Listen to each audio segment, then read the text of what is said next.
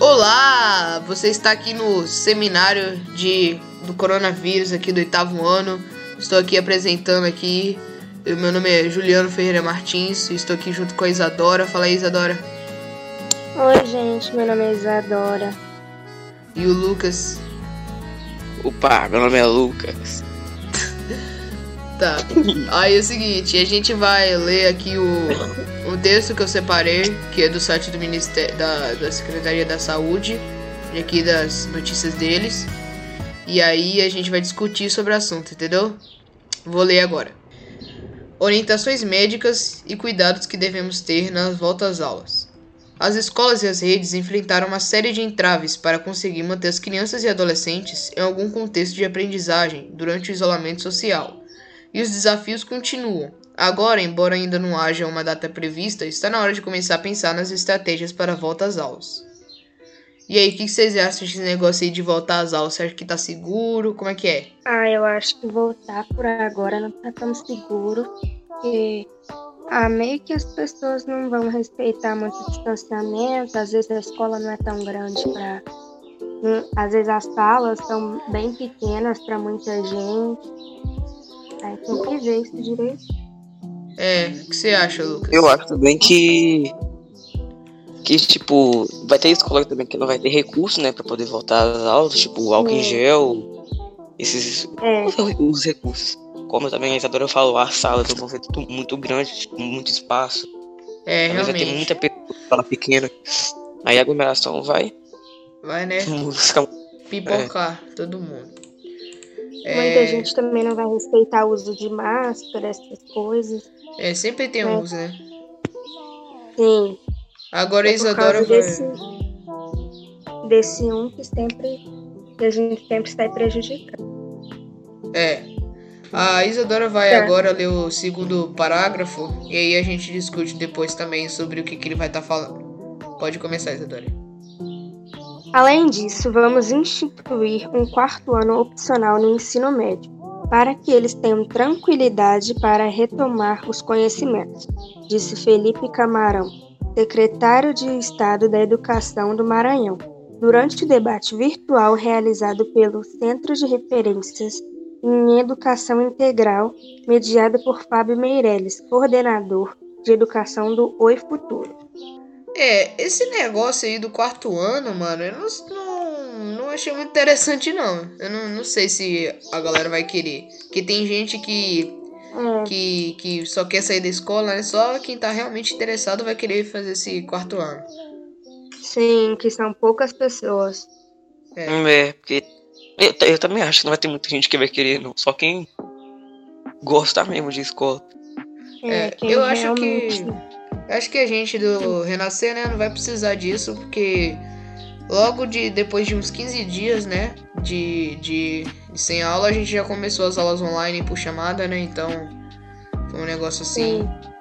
que preveniu é, que a gente precisasse dessa, dessa medida. Agora, É, é, agora o Lucas vai ler aqui o terceiro parágrafo. Pode ir, Lucas. Lélia Hartmann, secretária de Educação do município de Francisco Morato, também participou do encontro online. Dentre outros temas, ela falou sobre os desafios de voltar às aulas para a educação, para a educação infantil e de garantir orçamento para a compra de matérias de limpeza. A gestora também indicou que estão criando um comitê internacional, composto no mínimo, pelas partes da saúde, educação e assistência social, para planejar essa volta. É, velho, essa, é, é, tá todo mundo prestando atenção nisso, né? Com, com essa coisa assim de voltar às aulas. Eu acho que o povo tá um pouquinho afobado, né? Eu acho que não deveria voltar É. agora. Agora que o vírus tá mutando de novo, agora tá afetando muito mais agora crianças. É, tá no auge do vírus agora. É. Que tipo, eu tinha uma amiga de Mariana que ela morreu de coronavírus. Ela, é, ela era, tipo, do nono ano, ela tinha, sei lá, uns 15, 14 anos. Então você vê que não é É. só em velhos e gente que tem imunidade baixa. É em todo É. mundo, todo mundo tá sofrendo risco, né?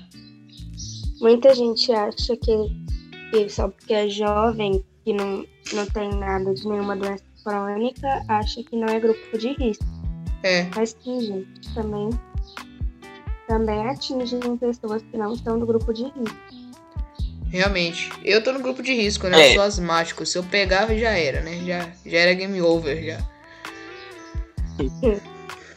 Tá, vou ler aqui agora o último parágrafo. O desafio para pensar a retomada das aulas são ainda men... mai- Ah, calma aí. Eu vou cortar essa parte. Ah... O desafio para... Re... Nossa, velho, caraca, calma aí. Eu vou fazer isso pra eu cortar na hora. E, e o desafio para pensar a retomada das aulas são ainda maiores do que os desafios que encaramos para pensar no ensino remoto. Por isso, precisamos de uma equipe para discutir esse protocolo. Nenhuma decisão da educação pode ser tomada sem orientação da Secretaria da Saúde, disse Lélia. Eu acho que realmente é uma coisa que a gente tem que discutir sobre, que é esse negócio da, do, da Secretaria da Saúde, que eles realmente estão certos. Que tem muita gente que acredita no que os outros falam, só que não é algo comprovado, sabe? Sim, são as fake news que agora É. com essa pandemia surgiram muitas. Cara, Mas eu isso- já vi coisa que, tipo. Eu já Eu- vi coisa que, tipo, a tal coisa cura corona. Não... Tem gente que ainda acredita, sabe? É, mas eu acho que isso já é assunto para outro grupo, não é mesmo? Então, eu acho que é isso, pessoal. Vamos terminar por aqui mesmo. E eu só queria dizer muito obrigado por me ouvir até aqui. Abraço. Ué, dá um tchau aí, galera. Tchau. Tchau, gente. Obrigada. Nossa, velho, você não tá ligado como eu me segurei pra rir. Toda vez que eu falava, eu tava segurando a rir. Tantas fases nesse jogo, não quero se for sozinho. É que eu já conquistei o mundo, ainda tenho medo de não te superar. Benzinho, não quero ficar sozinho. Talvez dê tempo de eu voltar. Nesse jogo, não quero se for sozinho. É que eu já conquistei o mundo, ainda tenho medo de não te superar. Benzinho, não quero ficar sozinho. Talvez dê tempo de